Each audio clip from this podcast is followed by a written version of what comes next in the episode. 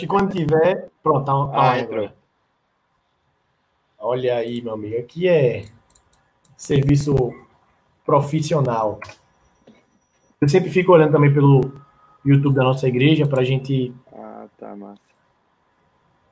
Ir acompanhando. E nós já estamos. Meus irmãos, boa tarde a, todo que, a todos que nos acompanham. Estamos em mais uma live do Núcleo de Missões da Igreja Presbiteriana da Madalena, com o nosso projeto Atos 1730. É, a ideia desse projeto é cada vez mais divulgar aspectos missionários, conceitos missionários e aproximar a realidade missionária para dentro da nossa igreja, a Igreja Presbiteriana da Madalena. É bem verdade que muitos irmãos que participam conosco e estão sempre nos ouvindo, nos assistindo, e cada vez mais irmãos de outras igrejas também participam. Então, nós temos o privilégio de mais uma tarde estarmos aqui para aprendermos da palavra do Senhor. O projeto Atos 1730 está desse jeito por causa do texto de Atos 1730, que vai dizer que notifiquem-se a todos em todas as partes que se arrependam. Todos os homens são chamados, são igualmente convidados ao arrependimento. Todos os homens, em todas as partes, independente da etnia, raça, povo, língua, nação, são convocados pelo Senhor a se arrependerem, a acreditarem na fé, na, na fé salvadora de Jesus Cristo, a acreditarem na mensagem de arrependimento do nosso Senhor. É por isso que cada vez mais nós temos o intuito de anunciar o Evangelho. O projeto Atos 1730 surge com esse propósito. Cada vez mais nós estarmos paramentados, temos ferramentas para o anúncio e a proclamação do Evangelho de Cristo. Hoje, pela graça de Deus, nós temos um convidado. Na última live nós tivemos o pastor Marcos César e hoje nós temos o seminarista Bruno Baratio.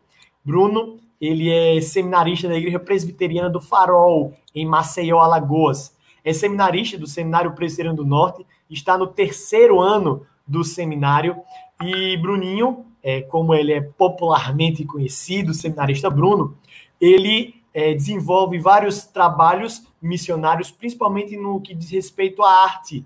É, lidera o, a Companhia de Artes do Farol, que é uma companhia de artes de teatro da Igreja Presbiteriana do Farol, que tem um dos focos evangelísticos daquela igreja.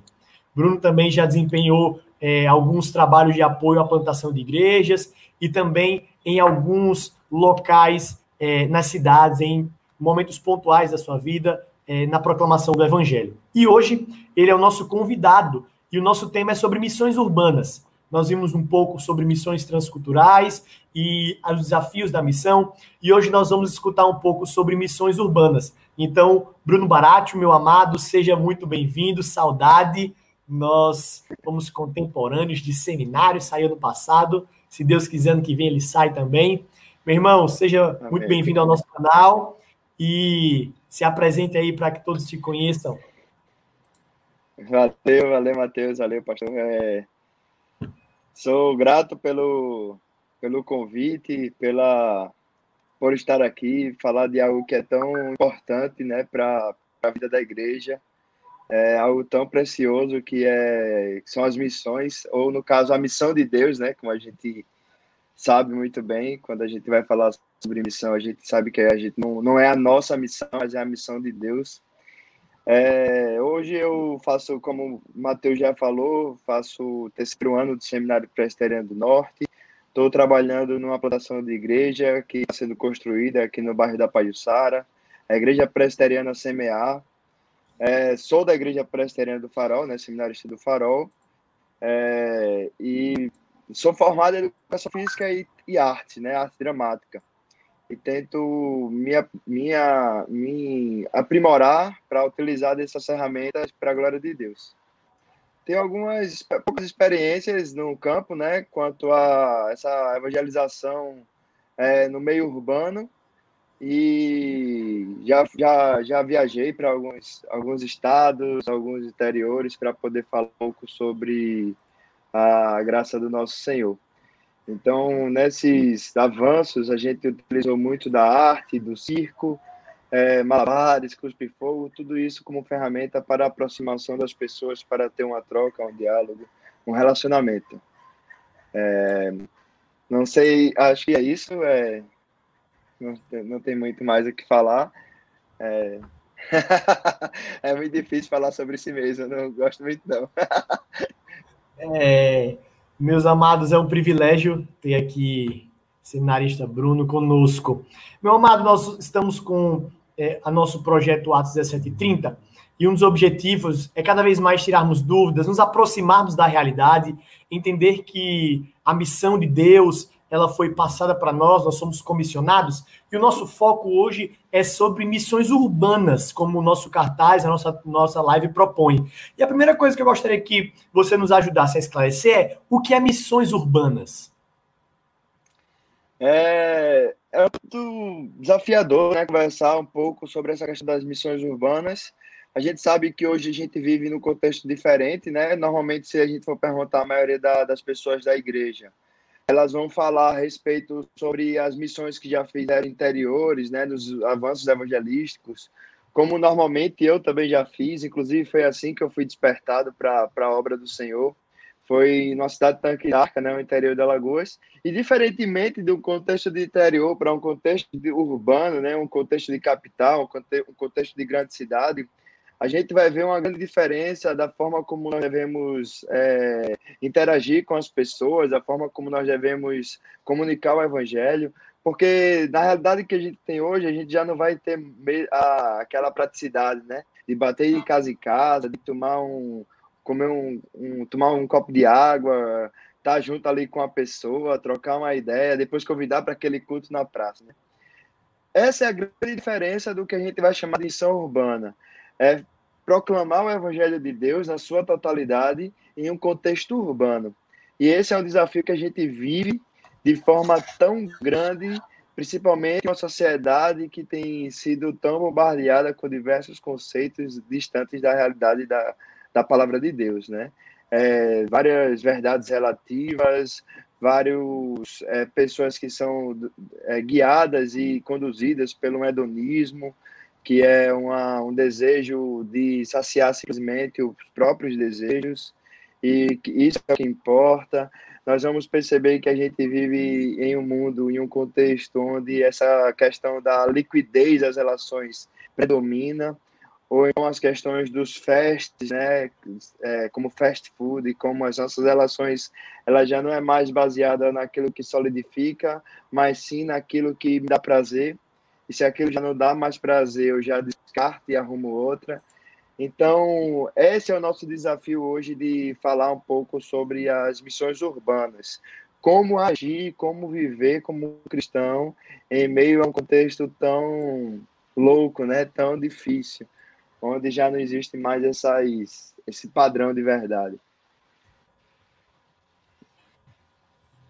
É, Bruno, é, é interessante essa questão de missões urbanas, porque a gente muitas vezes tem vários pensamentos distintos a respeito é, do que seria isso, e isso leva à nossa próxima pergunta.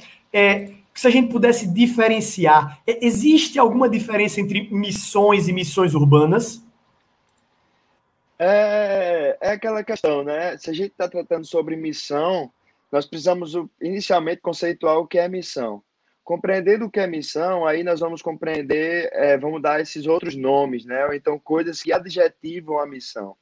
E aí colocam missão urbana simplesmente para mostrar qual o contexto que nós estamos inseridos. Não necessariamente para caracterizar a missão, mas sim só dar um local a ela. Mas a missão é a mesma é proclamar o evangelho de forma holística, né, de forma total, que alcance o homem todo.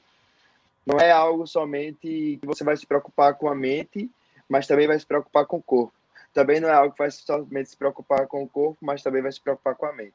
É um, um homem todo, né? É o que a palavra de Deus nos ensina a respeito de, do que é o evangelho do Senhor. Massa. É, Bruno, é, você hoje, você já rodou um pouco aí pelo, pelo Brasil, pelo interior do Nordeste. Quando você olha, é, quais são os maiores desafios é, das missões urbanas? Olha só, é, quando a gente vai pensar a respeito do, do interior, né, como eu coloquei é, inicialmente, a gente vai ver uma grande diferença é, a respeito, é, da forma como nós conseguimos ter esse ponto de aproximação das pessoas. Quando a gente vai pensar nesse contexto urbano, a gente vai ver que a gente já não conhece mais aquele que está tão próximo a nós. E a realidade é tão distante, né? A, a, essa vida da, dessa velocidade, é, nessa essa vida que nos, nos coloca, onde cada vez mais nós temos que de conquistar, de, de correr atrás, de, enfim. É, e aí, quando a gente vai pensar nessas, nessa competitividade né, que a gente vive hoje, a gente vai ver que a grande dificuldade hoje é criar relacionamentos que sejam mais sólidos, que sejam construídos na base de um dia a dia, de um cotidiano, né?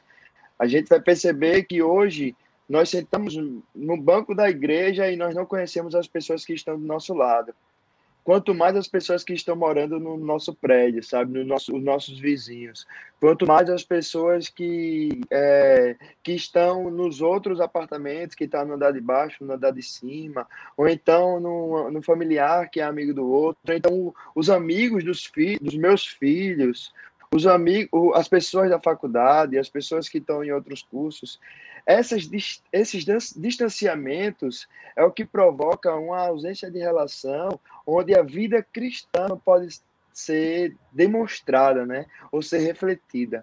É aquela. É quando Jesus fala da parábola da, da de nós sermos é, lâmpada, né?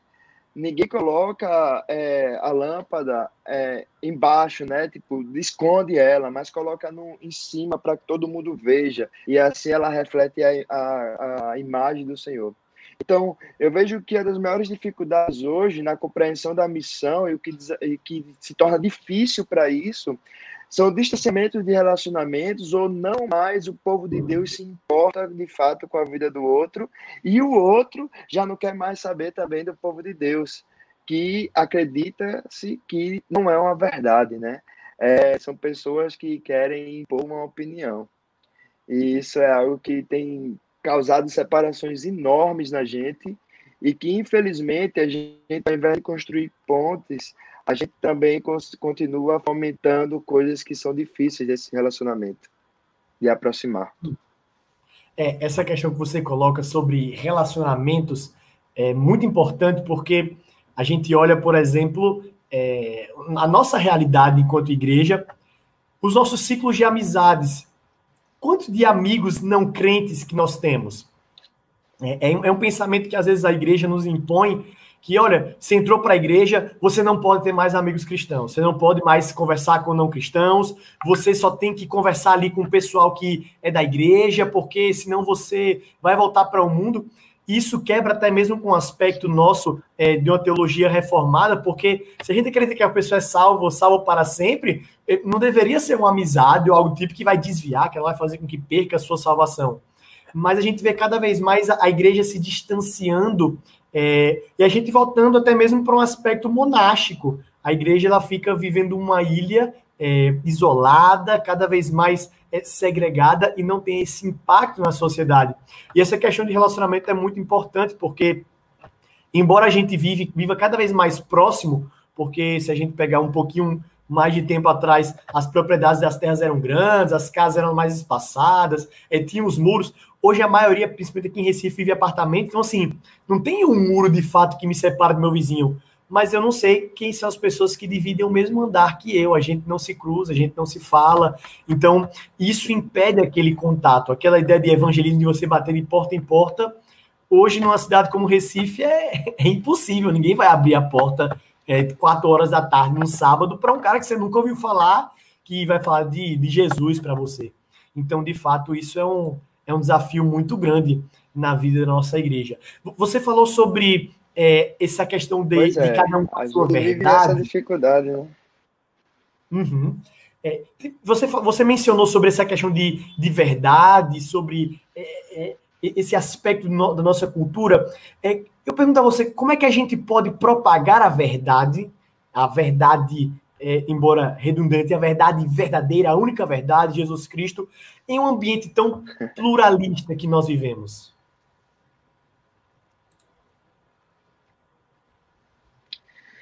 Eu percebo que está travando um pouco, né, aqui, eu acho que eu espero estar tá, dando para ouvir, é, mas eu entendo que auxiliaridade do mundo, as coisas que têm acontecido no nosso dia a dia, nós, como sendo portadores da verdade de Deus, que está na Sua palavra, nós precisamos olhar interpretar aquilo que os outros têm pensado, aquilo que os outros têm vivido, né? E ao invés de vir com uma nova imposição ou uma, uma afirmação para que as pessoas possam crer naquilo que eu creio, eu preciso, a primeira coisa para mim, para me deparar com essa realidade é ter compaixão. É ter compaixão daquelas realidades que nos distancia, que faz com que a gente, a gente percebe que é um pecado. E aí, com essa a gente se aproxima com muito amor. Porque essa é a realidade que Jesus nos encontrou. Jesus nos encontrou com uma cosmovisão, né, com uma ideia completamente plural também, com pensamentos completamente diversos, onde a gente vivia e andava com as próprias pernas, com os nossos próprios. E ele nos resgata de uma forma tão graciosa que não é através da imposição, mas é através da iluminação do Espírito Santo. E isso acontece quando a palavra de Deus ela é pregada e ela está na realidade da minha vida. Isso é fundamental para nós, como igreja do Senhor, pertencentes do corpo de Cristo, compreender de forma clara qual, como devem ser as nossas ações em um mundo que é tão plural. Por que isso? Porque o mundo plural, ele odeia verdades, verdades sólidas, né? verdades que são é, absolutas. Então, nós, como detentores dessa verdade absoluta, nada mais sábio para poder se relacionar com essas pessoas a não ser chamando para dentro e fazendo com que ela se sinta parte da sua vida. Não estou falando necessariamente de igreja, porque para ser parte de igreja precisa compreender que é filho de Deus, né? E que isso aí acontece com o novo nascimento. Falo na realidade de você trazer ela para dentro da sua vida, onde você vai buscar ter relacionamento mais íntimo, onde ela vai poder ir para sua casa, algo que é raro hoje em dia. Quantas, quanto foi a última vez que você chamou alguém para tomar um, um, café na sua casa, você jantar na sua casa e que essa pessoa não é crente, sabe? Que essa pessoa não vive a realidade do reino de Deus. Quando foi que você chamou essa pessoa para que olhe para a sua vida e comece a perceber coisas diferentes de, de, uma, de uma, uma realidade que é totalmente pluralista, né? Onde que não tem uma verdade absoluta. O que você chamou para que as pessoas possam simplesmente caminhar com você. Hoje, o que é que acontece? Acontece uma visão inversa, que também acontecia na, na antigamente. Os mestres da lei, os religiosos, os, os portadores da lei, eles queriam que as pessoas elas não buscassem somente para é, é, buscassem uma transformação interna, mas queria primeiramente que as pessoas mudassem uma reação externa. E aí que elas pudessem fazer parte de uma prática de uma religião judaica, né? Uma, uma roupagem, questão de você mostrar aquilo que faz. A gente vai ter um exemplo lá em Mateus, é, dos escribas e dos que usavam seus filactérios grandes, suas abas, a, a, aquela, aqueles livros que eles usavam na testa grande para mostrar que ele tinha muita santidade. A gente vai ver é, também na parábola do, do publicano e do fariseu, um fariseu que ora com as mãos ao alto e fala que ele jejuma e, e arrota uma, uma santidade que, na verdade, lá no interior não se existe. É, então vejo que hoje nós como cristãos nós precisamos ao invés de atacar coisas externas nós precisamos trazer para dentro porque na verdade sabe que o maior problema está no coração e não em coisas externas. As coisas externas elas não são transformadas de fora para dentro mas de dentro para fora. Hoje até hoje a gente luta por quê nesse nessa questão da santidade? Porque é necessário cada vez mais a gente adquirir disciplinas espirituais porque o processo de santificação ele é um processo de santificação. Ele não é santificação e fim. Isso é, vai acontecendo. Até o dia que, sim, a gente vai estar tá junto com o nosso Pai na glória. E isso vai ser realmente, aí sim, a gente vai ser santo. E glória a Deus por isso. Hora disso. Mas enquanto a gente não vive isso, essa realidade de glória, nós precisamos ter compaixão com aqueles que ainda não foram alcançados pela graça de Deus. Porque se nós que estamos esperando, muitas vezes nós pecamos que são dominadas pelas suas próprias razões seus próprios pensamentos. Nós não estamos aqui no papel de juiz. E aí eu lembro de Abraão. Abraão, Sodoma e Gomorra, é, o que ele fez foi é, interceder pelo povo, né? E ele intercedeu demais. Só que aquele povo era corrompido. E Deus, ele derrama um juízo sobre aquele povo, né? Então, povo de Deus, não estamos no lugar de juiz de Deus, mas nós estamos no lugar de intercessores. Intercessores pelo nosso povo, assim como também Isaías. Estou no meio do povo de impuros lábios, eu sou também um homem de impuros lábios. E é assim que a gente precisa ver a, esse desafio dessa missão meio plural. Né? É ter e transmitindo a mensagem do Evangelho, muito amor e muita graça, apontando não fatores externos, mas o coração. Massa. É, tem um livro da Rosária Butterfield, que é Pensamentos Secretos de uma Convertida Improvável, que ela vai falar isso. Ela era uma professora da Universidade dos Estados Unidos, ela era feminista, lésbica, enfim, um, completamente depravada, longe do Senhor. E um, um, casal, o pastor e a sua esposa, é, vizinhos, começaram a se aproximar, então é, é, conversavam. O pastor, um cara muito inteligente, muito é, com, com, cultura muito elevada, e chamaram ela para jantar, uma cultura pertinente nos Estados Unidos. E eles foram desenvolvendo esse relacionamento. E uma das coisas que ela fala, hoje ela é convertida, é esposa de pastor e tudo mais. Uma das coisas que ela fala é que se no primeiro encontro, nos primeiros encontros, o pastor tivesse chamado ela para ir para a igreja, possivelmente ela não aceitaria. É, mas eles foram construindo um relacionamento sólido, foram construindo pontos, eles foram se aproximando cada vez mais, e então chegou o momento deles é, convidarem ela para ir para a igreja, e ela foi para a igreja, conheceu a realidade, e ela se aproximou de Jesus Cristo, e hoje é uma serva do Senhor. Então, é, o, se não me engano, é o pastor Ken e a esposa dele é Floyd, é, ela disse que o, o Ken e a Floyd é, foram fundamentais em saber o momento certo. Não é que eles não confrontavam a verdade. Quando ele falava dos estudos, quando ele falava da, é, quando ele falava da, da, da, academia, quando ele falava de lá, teoria da relatividade, vários aspectos, no livro aborda isso, é, ele mostrava um aspecto, um padrão de verdade, mas ele em nenhum momento foi afrontoso, é, chegou, sei lá, chutando ela, rechaçando, mas foi aproveitando o momento, foi criando um relacionamento até chegar o momento de que ele pudesse é, ser aquele coração, ser um, um coração fértil para um convite à igreja, para ouvir a mensagem de Jesus Cristo.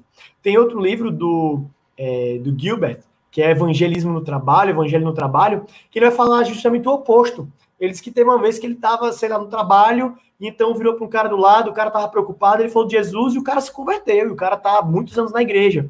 Então, é, não existe um padrão de como nós vamos fazer isso, mas o ponto é, temos o nosso relacionamento é próximo com as pessoas que estão à nossa volta, aproveitando e entendendo que vai chegar o momento de nós propagarmos o evangelho para eles. É, isso é muito interessante, você colocou, Bruninho. É, tem outra pergunta que gostaria de fazer, que é o seguinte: como a igreja local, a igreja local, assim, pensando no meu presbiteriano, não quero presbitério, sínodo, IPB, não.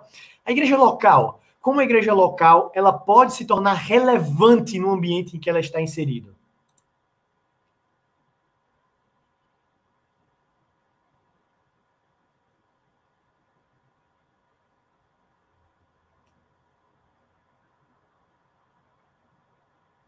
Baracho.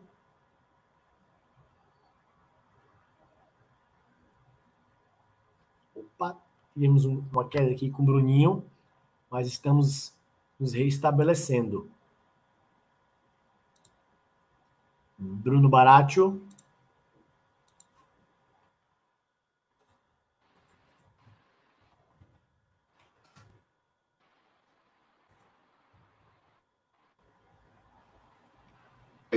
Tô, tá me ouvindo? Opa, agora estou te ouvindo. Você ouviu minha pergunta? Aqui tá horrível a internet, mal aí. Você ouviu minha pergunta? Eu ouvi quando você falou dos livros. Você falou do. Eu ouvi quando você falou dos livros da, da uma feminista certo. que era então, lésbica eu vou, e tal. Então vou repetir, eu vou repetir, minha, vou repetir minha pergunta. Vou repetir a pergunta então. É como igreja local pode se tornar mal, tá relevante tá no ambiente que está inserido?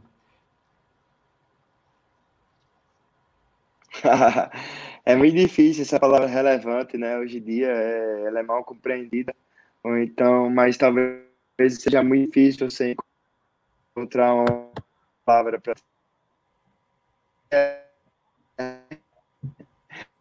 igreja sua essência é a igreja onde você vai ouvir a pregação da palavra do Senhor, onde você vai ter um momento de oração, né? Onde você vai ter a comunhão com os irmãos. Por si só, isso já é muito relevante. É, mas quando a gente fala sobre as nossas intervenções na sociedade, e a gente vai pensar sobre o local texto bem, sabe? E a gente precisa ter olhares atentos às necessidades. É... Ao olhar para a necessidade. Tá me ouvindo? Tô ouvindo. Tá me ouvindo? Eu tô. Sem saber se tá com. Tá Tem uma travadinha tá... agora, mas ainda tô ouvindo.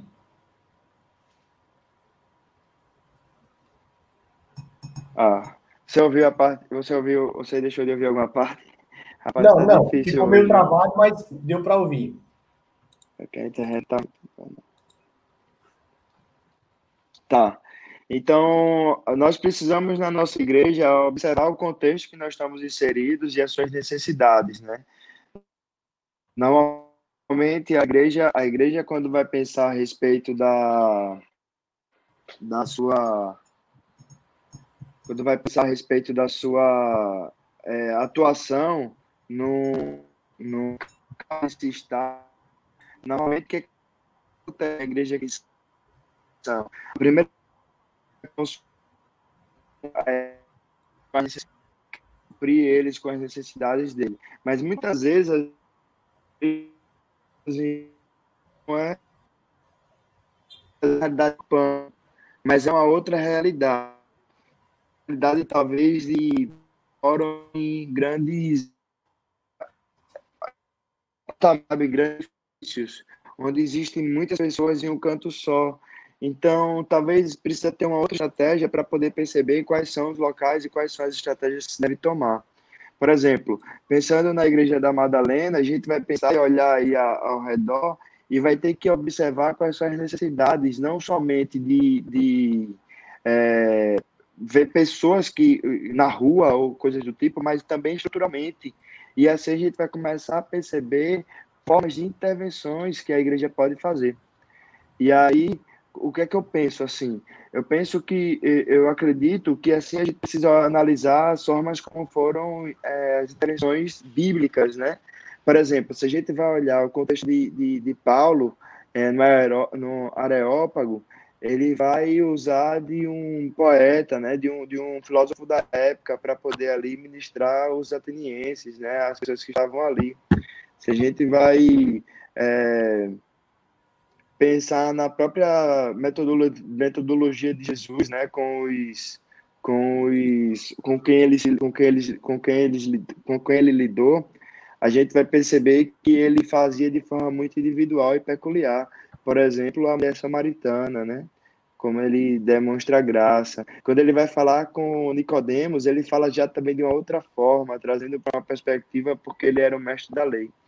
Então, ao, ao olhar para para a realidade que a gente vive hoje, o nosso contexto, a primeira coisa que a gente precisa perceber é que nada melhor do, do que começar com aqueles que estão mais próximos a nós, né? Assim, e aí a gente vai criar é, formas para poder quebrar as barreiras e aproximar os relacionamentos. Por exemplo, uma ideia: é, você mora em um apartamento, sabe? Quantas vezes você já pediu uma, uma roupa, uma comida, sabe, no delivery? e você não lembra, ou talvez do seu porteiro, sabe? E pode estar com fome.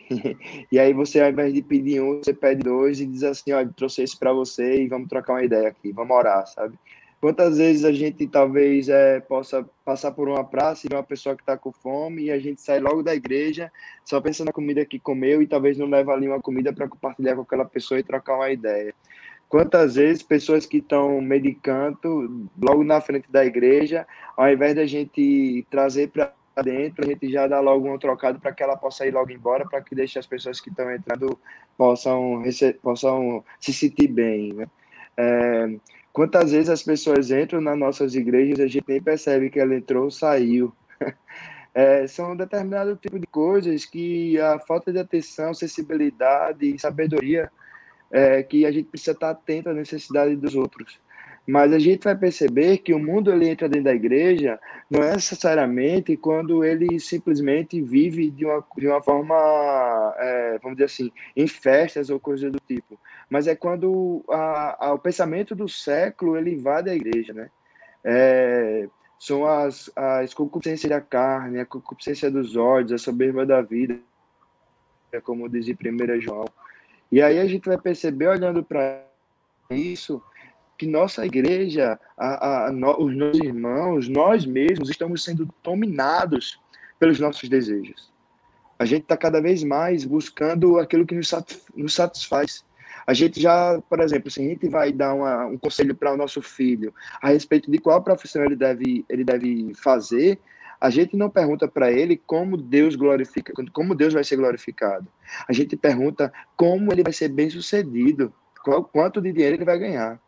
A gente percebe que a forma de visão das coisas está totalmente distante do padrão de Deus. Deus nos deu todos dons e talentos.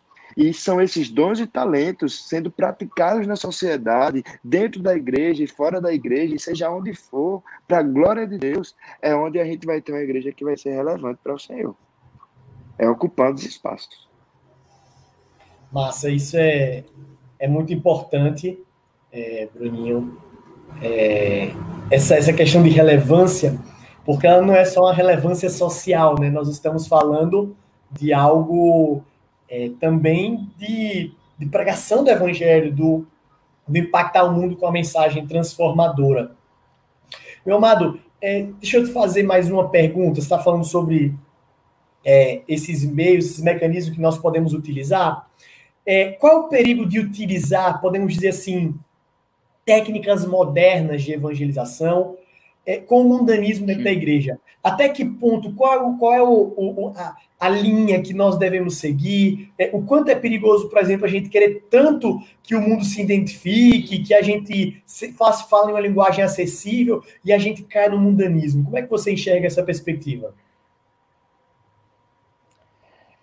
É uma linha muito, muito delicada, né? Essa eu acho que a gente tem vivido tempos é, bem complicados em relação a isso. É, pessoas têm cada vez mais modificado é, coisas que não precisam ser modificadas, é, colocando o homem no centro de algo que deveria ser sempre Deus, né? E o exemplo disso, muitas vezes a gente vai ver diversos cultos que acontecem que eles estão com essa ideia de metodologia de evangelização, né? Isso a gente precisa ter muito cuidado. Ao mesmo tempo, a gente não pode ser é, totalmente, é, vamos dizer assim, preconceituoso a novas mudanças, sabe? Por exemplo, é, quando, é, quando eu ia para a igreja pequeno, existia o retroprojetor, né? Ou é, aquele, aquelas transparências, né? Hoje em dia a gente vai ver que a gente tem um data show, né? Uma coisa onde a gente pode transmitir um vídeo de qualidade, a gente pode interagir com as pessoas, a gente pode construir diálogos com isso e tá, no, e tá na igreja, sabe? Tá ali antes do culto, no meio do culto, depois do culto. são ferramentas que são interessantes de fazer, né? É, por exemplo, se a gente vai pensar em um, em um momento onde a gente vai juntar com a igreja para fazer um momento de confraternização. Isso não existe um problema quanto a. Eu acho que a gente precisa repensar. O que a gente precisa pensar em todas as metodologias que a gente pode arrumar, simplesmente uma qual de fato é o alvo e o que está no coração a fazer essa metodologia, sabe? E aí a gente precisa ter sempre a, ser parado pela palavra de Deus, porque ainda que o seu coração ele seja completamente honesto e com vontade muito grande de glorificar a Deus, mas talvez essa sua vontade gigante está de contra aquilo que a própria palavra de Deus disse. Então isso é descartado. A gente sabe que o nosso coração é enganoso, né? A gente sabe que o nosso coração é falho. Agora, portanto, Deus ele dá é, criatividade para a gente, para que a gente possa arrumar métodos que sejam interessantes e que sejam para é, estreitar relacionamentos e criar pontos para a evangelização. Então, eu acho que a gente precisa só ter cuidado com uma coisa. E aí tudo isso se baseia na, na nossa questão de como nós temos é, percebido se aquilo ali é algo bíblico ou não. Certo. Massa. E aí, você encontrando o norte da Bíblia, você deve fazer, porque ali é, é o nosso padrão, né? É, é aquilo que a gente entende, né? Saber que nós temos o princípio regulador do culto, nós não, nós não queremos o princípio normativo, acreditamos no princípio regulador, mas é, a igreja ela não está se resumindo simplesmente à atividade cultica, né? Nós estamos falando de outras programações, da vida da igreja de maneira geral, é, e assim, um aspecto moderno dentro da igreja não necessariamente é pecaminoso. A gente vê, por exemplo, aparelhos eletrônicos, Isso. como microfone, caixa de som, enfim mas é, isso tudo não pode ferir é, o princípio regulador do culto e também deve estar é, propagando, é, somando para que isso é, seja defendido. Meu amado, é, caminhando para o nosso final. Opa, ao mesmo diga. tempo, ao, ao mesmo tempo que a gente não, a gente não deve jamais é, colocar isso ao ponto de não, de não poder não ter, entendeu? Uhum, Porque hoje a gente vai perceber que a gente está tão é, focado na, naquilo que a gente tem desempenhado dentro da igreja. A gente vai ver, por exemplo, na, aqui na, na Igreja do Farol, vai ter o, o, Ministério de Louvor, né? Onde tem lá a galera que toca muito bem, por sinal, a galera que, que, que canta, que tá, que tá junto lá e, e, que ele se preocupa com a técnica, sabe? Ele se preocupa com o som estar tá ajustado. Eu acredito que aí deve ser da mesma forma. Mas isso jamais deve interferir no local da glória de Deus e da centralidade do Evangelho. Por exemplo, um dia que o som estiver desnorteado, isso não deve impedir que o irmão ou a pessoa que faz parte desse grupo ele deixe de fazer, é, é, deixe de glorificar Deus. Às vezes, a melhor coisa que deve se fazer em momentos difíceis é abandonar tudo isso e voltar para um culto simples, onde simplesmente vai ter pessoas que vai abrir a sua escritura, que vai louvar a Deus, que vai orar e que vai ler a palavra e vai ouvir uma pregação, sabe? Uhum. E aí a gente se distancia dessa necessidade, essa, vamos dizer assim, essa dependência de coisas que não deve, devemos depender. A nossa dependência deve ser da escritura e dos padrões que a gente é, segue, né? Daquilo que a gente vai ver lá. Perfeito. É, isso é importante porque é, essa pandemia ela vem para mostrar isso, aquilo que de fato é essencial. É o que é que de fato nós precisamos, tanto de coisa que a gente corre atrás e não não cabe no nosso meio. Isso é, isso é importante. É, Bruninho, caminhando para o nosso final, uma última pergunta. É, quais são os principais desafios para a propagação do evangelho em pequenos e grandes centros? Eu sei que a pergunta é bem ampla, mas quais os principais desafios para você pregar o evangelho no interior, mas também pregar o evangelho na cidade grande, é, feito Recife, Maceió? Caramba, é bem, é bem desafiador mesmo, assim, é, essa pergunta, porque, assim, é, se a gente vai pensar na, na realidade de, interior, nós vamos perceber que cada vez mais os, o, o povo tá não está mais tão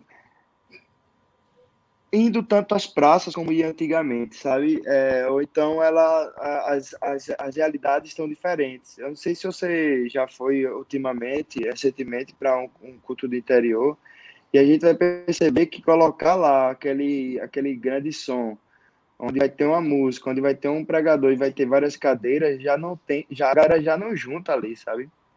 Então acho que a gente precisa de outras metodologias para essas questões de interior, onde a gente precisa de um estudo melhor, é, de uma análise melhor do, do, da cultura local. Porque o que eu percebo é que a gente faz muitas intervenções que já estão batidas e já estão normalizadas na igreja, onde a gente não tem estudo, onde não tem uma pesquisa para saber quais são as perguntas que o povo faz, ou então que a Bíblia ali vai mostrar para nós que, é, que o povo faz, né?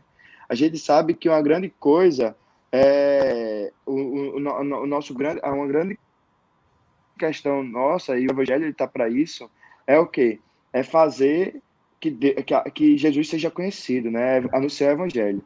Mas o anúncio do evangelho, ele abraça uma, uma, uma toda uma questão, né? Todo um, todo um, uma, uma realidade.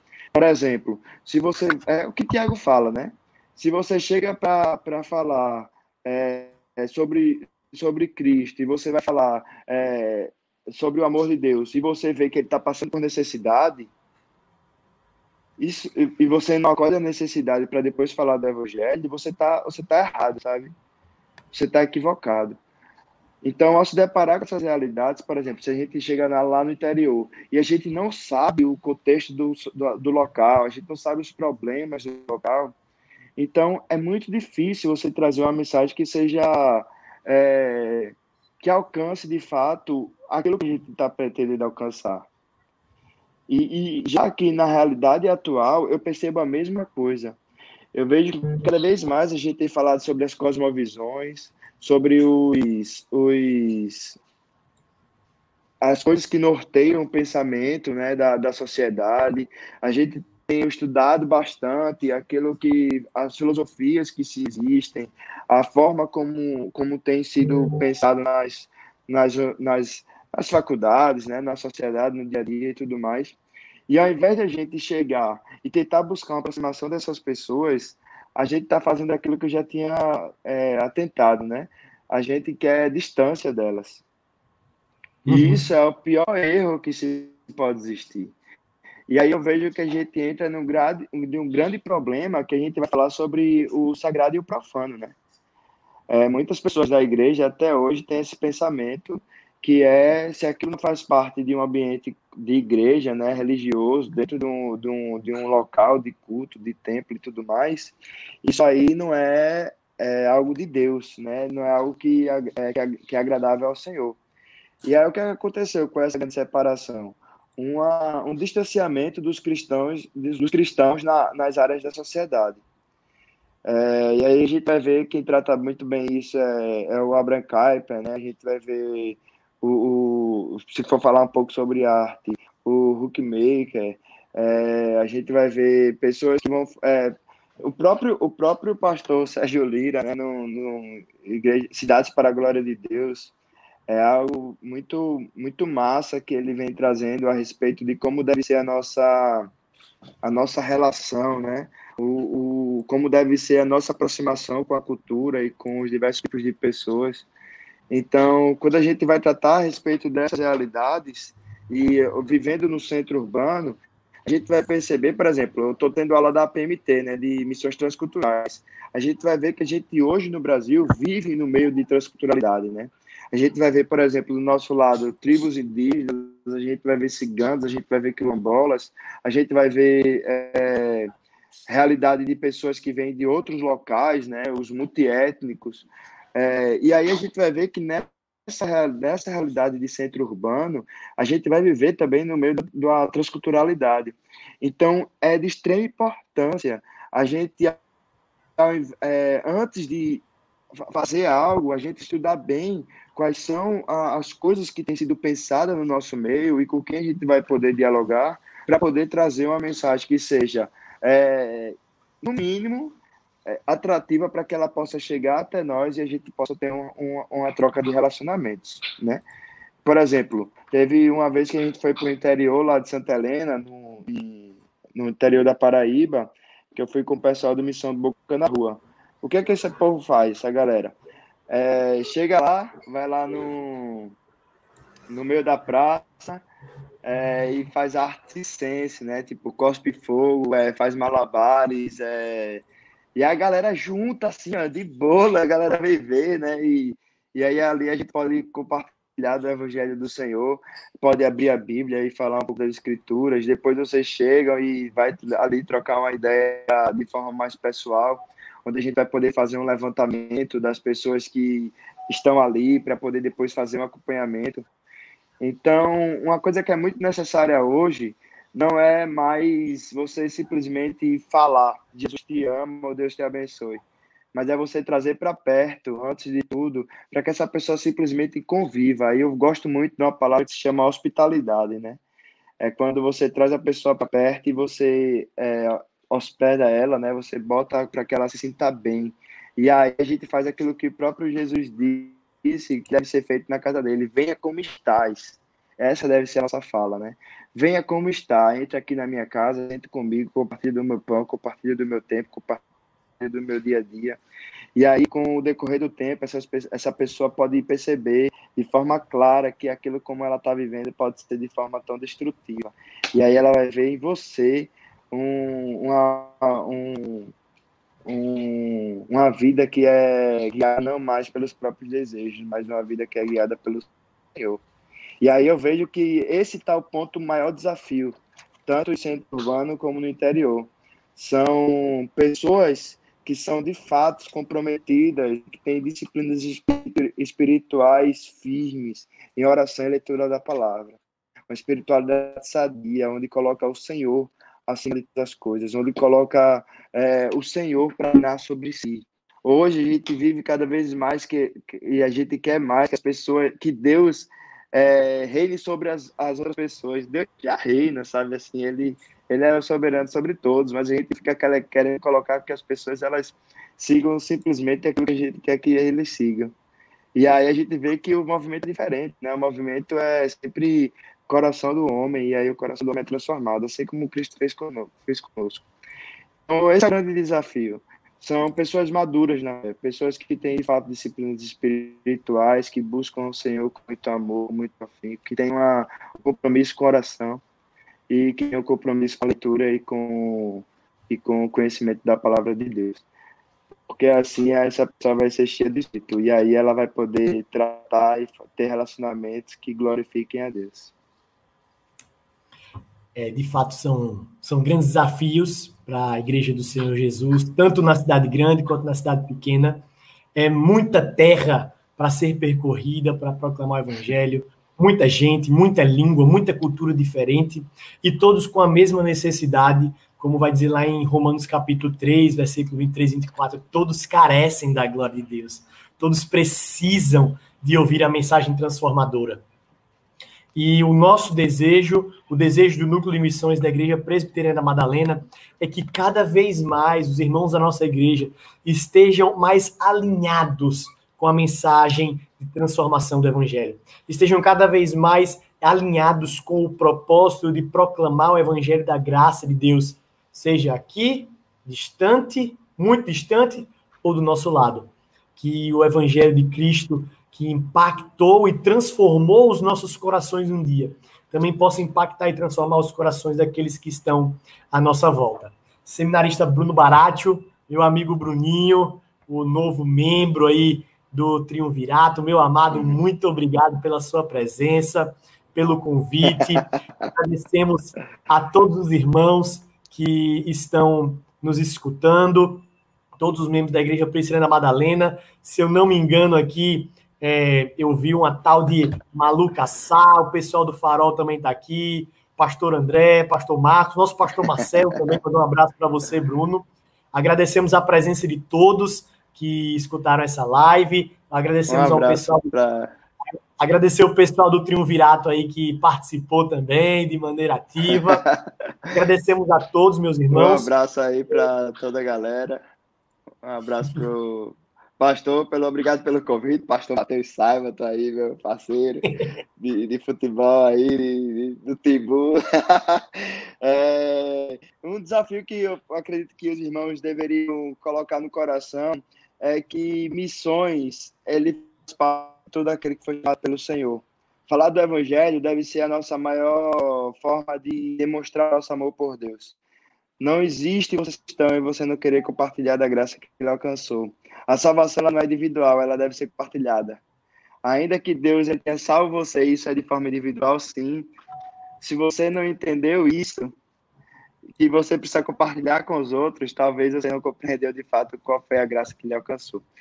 Nós, como sendo povos que foram colocados né, nesse povo de Deus, é, nós precisamos entender que nós estamos aqui para compartilhar essa graça que também nos alcança e que, que alcança os outros. Você ama, ama uma pessoa da sua família, ama o seu amigo, ama a sua cidade e compartilha o amor de Deus. Essa é a melhor coisa que você pode fazer. E viva o amor de Deus. Perfeito, Bruno. Isso aí muito é algo obrigado, que a gente... Muito obrigado aí, galera. É, é algo que a gente tem que estar sempre na mente. Uma coisa que eu aprendi com o pastor Marcos é que não adianta a gente querer ir lá para o Japão se a gente não evangeliza o seu João, que está aqui na nossa vizinha, na nossa vizinhança. A gente não, não quer ir para Bolívia e não fala o evangelho para Dona Olívia, que está na nossa rua. É, embora isso possa até parecer cômico, engraçado, mas é verdade. Às vezes a gente pensa em algo tão distante, mas esquece que na nossa família tem gente que não conhece. E eles estão na nossa cidade, estão próximos da nossa. E nós precisamos propagar o evangelho. Mais uma vez, meu amado, muito obrigado pela sua presença, pela sua paciência. Agradecemos também a Júnior, a Léo Júnior está aqui nos bastidores. Vocês não veem, mas Valeu, isso aqui também é possível porque ele tem se disponibilizado. E o Núcleo de Missões da Igreja Presbiteriana Madalena agradece a todos e também a você, Bruno, e ao conselho da nossa igreja por ter cada vez mais nos apoiado.